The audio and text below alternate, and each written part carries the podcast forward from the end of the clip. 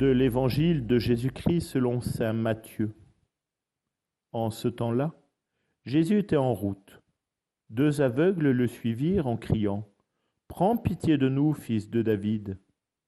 Quand il fut entré dans la maison, les aveugles s'approchèrent de lui Jésus leur dit Croyez-vous que je peux faire cela?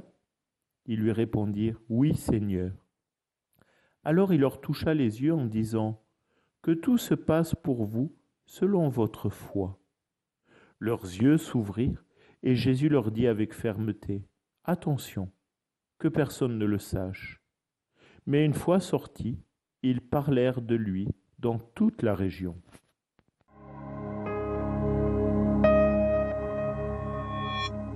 Le Seigneur Jésus, il est notre Sauveur, il est notre grand guérisseur.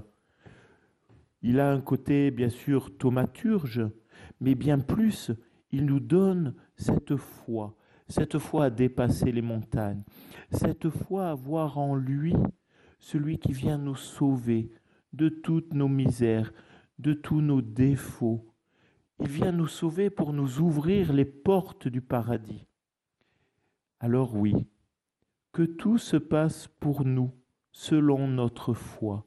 Et notre foi, c'est une foi en une personne, un Dieu fait homme, un petit enfant né à la crèche qui donnera sa vie sur la croix et ressuscitera pour nous. Cette foi, elle nous fait attendre celui qui doit revenir pour nous prendre entièrement, pleinement avec lui. Alors oui, bien sûr, nous croyons que le Seigneur vient nous sauver. Mais bien plus, nous sommes là pour le vivre en nous. Il vient avec puissance, le Seigneur, pour éclairer nos yeux, pour éclairer les yeux de ses serviteurs. Et aujourd'hui, nous sommes là pour l'annoncer, pour le vivre.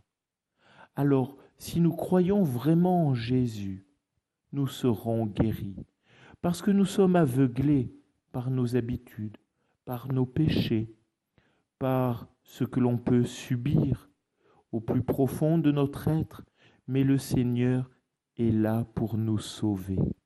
Alors c'est une grande joie, ce temps de l'Avent. Ça nous prépare à l'avènement du Christ, à son retour, à ce Christ roi que nous avons célébré et qui va venir pour nous prendre avec lui. Amen. Soyons dans la joie. Amen.